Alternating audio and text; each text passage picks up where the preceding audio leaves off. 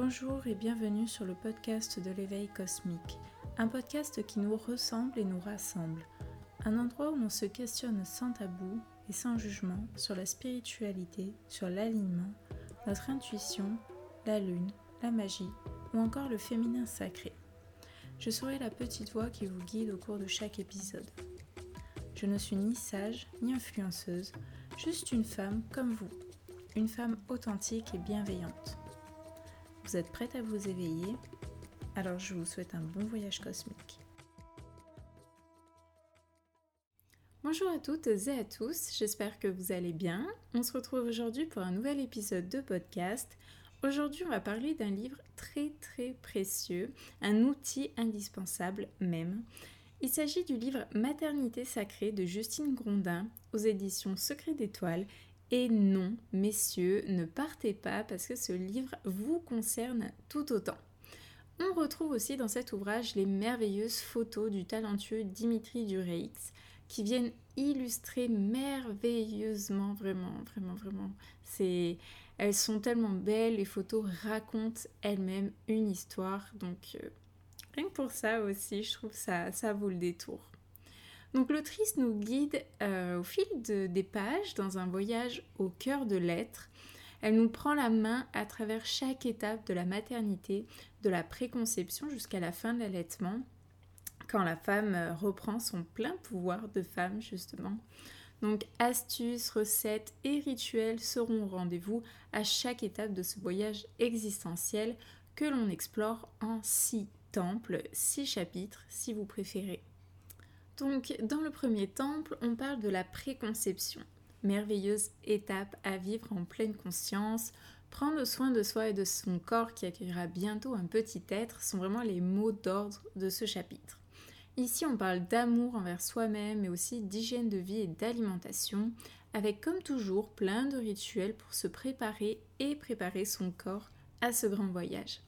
On aborde aussi le sujet de l'âme, de son incarnation, mais on aborde également le sujet de la sexualité.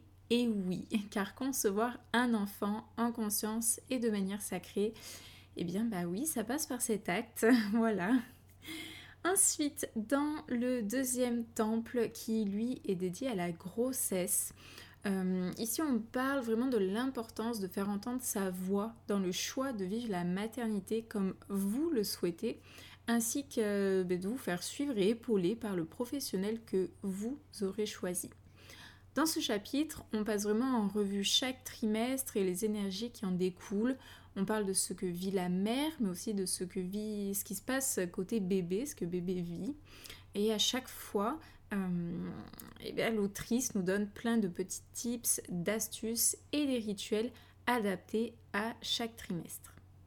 Le troisième temple est quant à lui scindé en deux parties, mais pour l'instant je vais vous parler uniquement de la première, à savoir la naissance. Donc euh, dans cette partie, on va voir tout ce qui touche à la naissance, du début du travail jusqu'à ce que eh ce petit être montre le bout de son nez et soit blotti dans les bras de ses parents.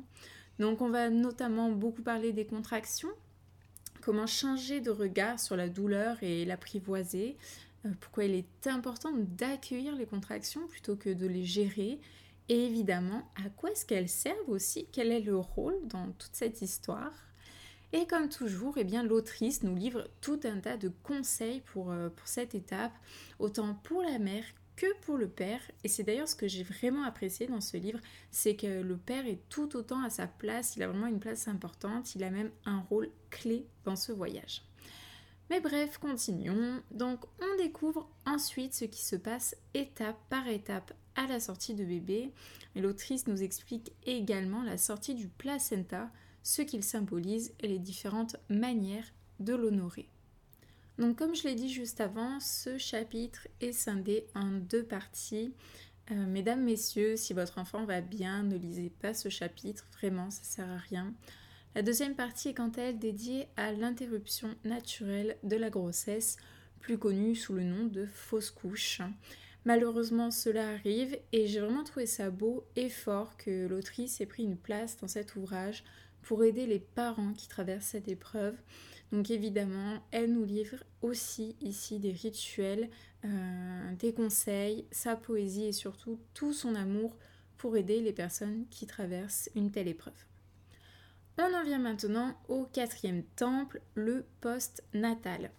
Ici, pour commencer, l'autrice nous guide afin de nous montrer l'importance de profiter pleinement de la première heure euh, qui, suit l'enfantement, ainsi que tout le premier mois. Elle donne également plein de conseils pour la période qui va suivre et comme toujours tout un lot de, rituels, de tips qui seront là pour nous accompagner, euh, notamment lorsque le moral flanche un petit peu. Le cinquième et avant-dernier temple est lui dédié à l'allaitement. Donc l'autrice nous parle euh, tout d'abord des enjeux de l'allaitement, mais aussi des choix justes, à savoir le fait qu'il n'y ait pas de mauvais choix, justement. Ensuite, elle nous parle tout de même des bienfaits de l'allaitement, mais aussi du fait ben, qu'allaiter, ça s'apprend, notamment avec des bonnes positions. Elle met aussi en avant le rôle du père pendant l'allaitement, car oui, messieurs, vous avez un rôle très important dans l'allaitement. Et enfin, pour terminer, elle nous guide également pendant le sevrage qu'elle amène en douceur de manière lente et consciente. Elle nous offre des rituels pour les dernières tétées ainsi que ben, pour célébrer la fin de l'allaitement. Pour clore cet ouvrage et donc ce voyage sacré, c'est le sixième temple qui nous accueille, celui de la Renaissance. La renaissance d'une femme qui redécouvre son corps, ses envies et son potentiel. Là aussi, l'autrice nous guide à travers ce processus et nous déculpabilise de cette étape entièrement naturelle. Comme toujours, rituels et astuces seront au rendez-vous. Voilà pour aujourd'hui, j'espère que ce livre vous aura plu et que je vous aurai donné envie de le découvrir. Pour ma part, je suis vraiment hyper heureuse de l'avoir découvert et j'espère qu'un jour il pourra moi aussi m'épauler dans ce merveilleux voyage. Donc en attendant de se retrouver pour de nouvelles aventures, eh bien je vous souhaite une belle journée et je vous dis à bientôt.